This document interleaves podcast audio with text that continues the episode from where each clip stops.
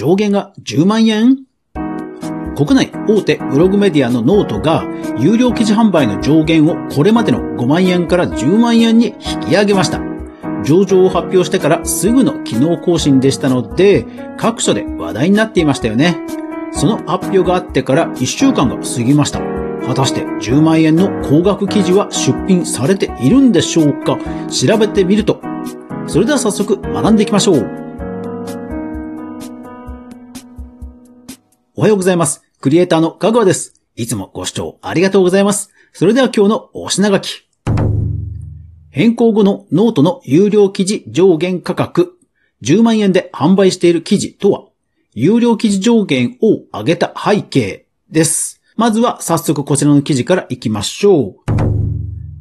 IT メディアニュース1月19日、ノート有料記事の上限価格を10万円にアップです。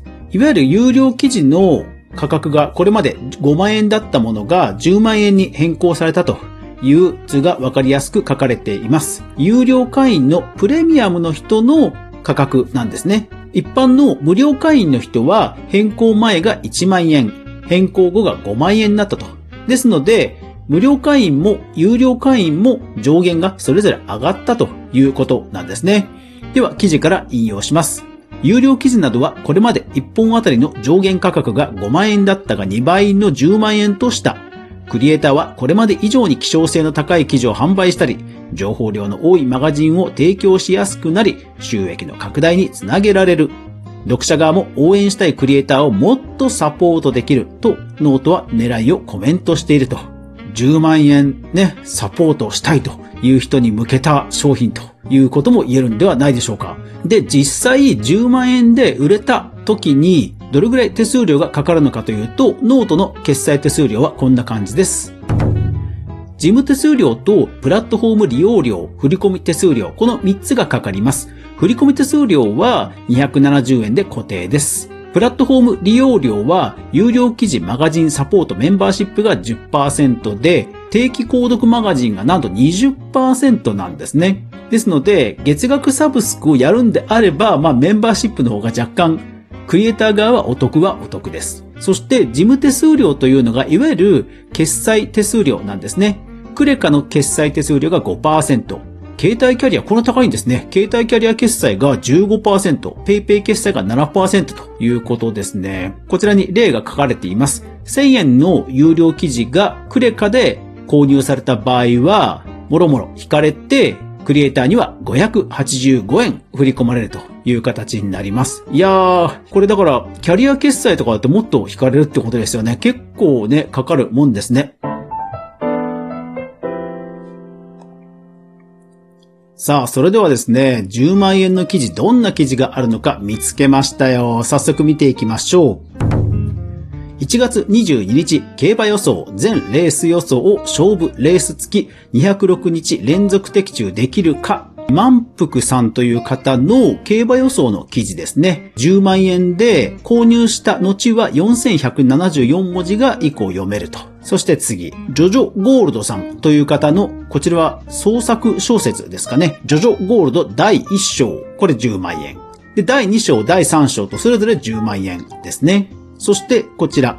そして少女としての岡添ゆあさんと読むんですかね。えー、そちらの方のコラムのような記事が10万円です。2ちゃんの書き込み、各所書き込みに反応してみようという記事で、まあ体験レポート的な記事ですかね。購入をしますと5307文字が読めるという形になっています。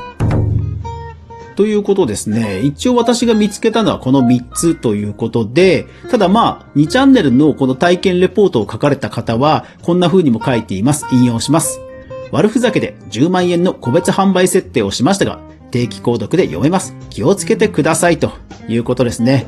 まあ確かにこの3つともですね、まあ本かどうかっていうとまた微妙なところかなという気はします。ただ、競馬予想に関しては今ね、ノートほんとね、競馬予想の記事ものすごく多くて、ランキングとかもかなり競馬予想、有料記事の人気高まってるんですよね。ですので、まあ10万円はちょっと盛りすぎかもしれませんが、数千円の競馬予想記事というのは結構あるんですよね。さあ、それで運営側が、まあよりね、多くサポートしたいという人に向けた価格アップだということですので、じゃあこれまで5万円とか1万円の記事が本当にそんなあったのかというところを調べてみました。はい、5万円の記事見てみましょう。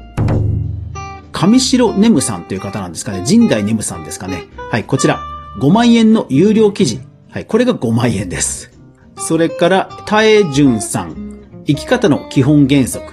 こちらも5万円です。購入すると85文字が読めます。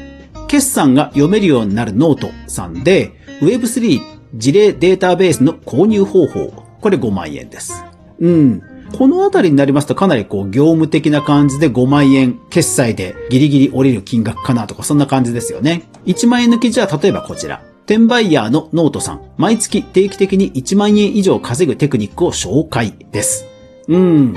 これだからすごいループですよね。1万円で売れたら1万円の 記事が読めるっていうね。すごいループですね。1万円で購入しますと、この後1100文字が読めるという形になっています。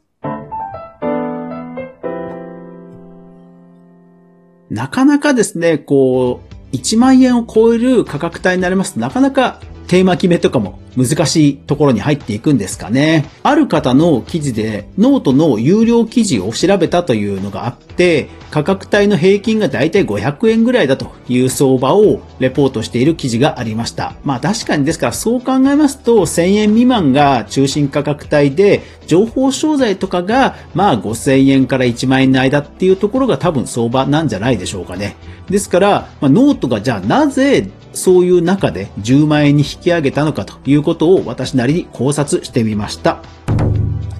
ノートは12月中旬に株式を公開しました。そして当初は株価が一瞬上がったんですが、1週間もしますと、初値を下回る価格まで下落します。まあ、そして徐々には上がっていくんですが、えー、また下がったところで、はい、10万円の価格上限変更という発表がされました。うん、ですから、私としては、その価格上限を変えるって多分そんなにプログラム的には難しいことじゃないと思うんですよね。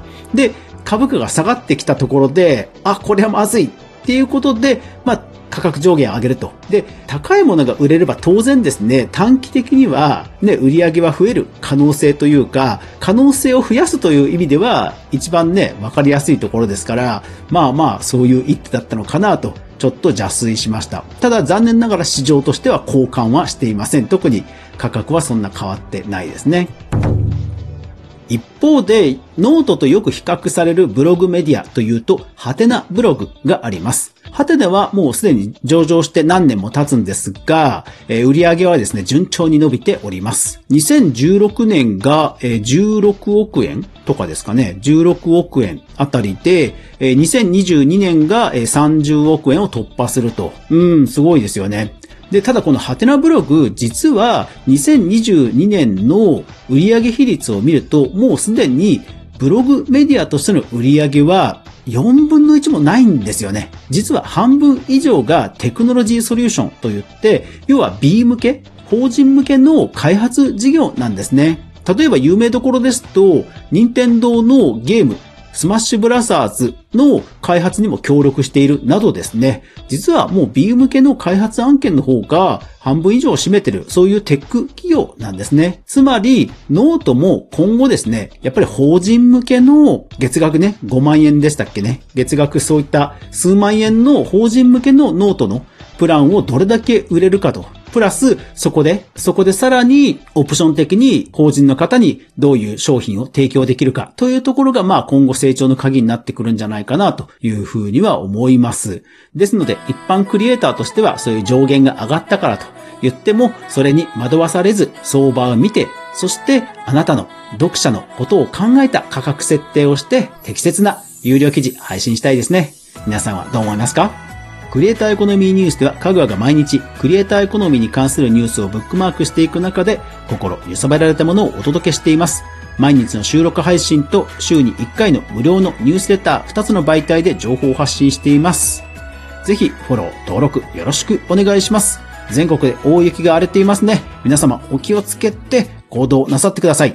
私は、お風呂掃除のビズアカを取ってました。研磨剤50%だと結構効きますね。それでは、いってらっしゃい。